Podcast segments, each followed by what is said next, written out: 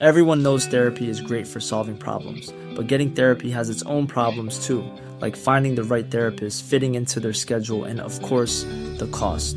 Well, BetterHelp can solve those problems. It's totally online and built around your schedule. It's surprisingly affordable too.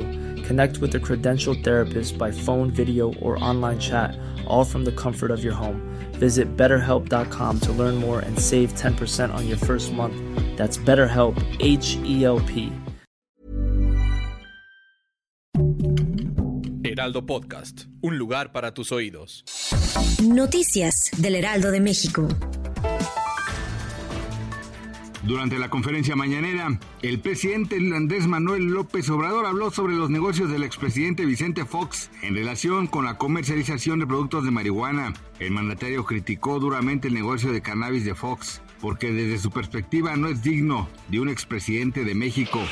La secretaria de Seguridad y Protección Ciudadana, Rosa Isela Rodríguez, dio a conocer que ha iniciado la mesa de trabajo entre las autoridades de México y Estados Unidos para combatir el tráfico de drogas sintéticas y armas de fuego.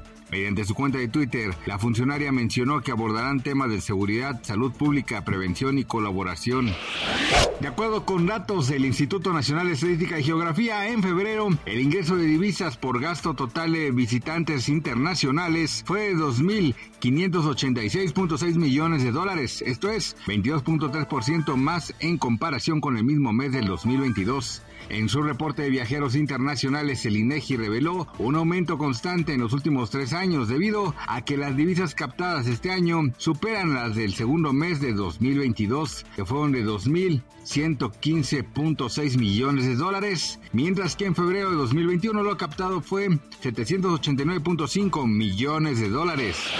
El expresidente estadounidense Donald Trump comparecerá el próximo jueves para ser interrogado en un caso de fraude en su empresa Trump Organization una semana después de su imputación en otro caso penal. En este caso civil, la fiscal general del estado de Nueva York, Letitia James, instruye diligencias contra Donald Trump y tres de sus hijos, a los que reclama 250 millones de dólares por los supuestos fraudes fiscales y financieros en la evaluación de los activos del grupo.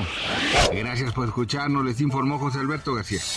Noticias del Heraldo de México.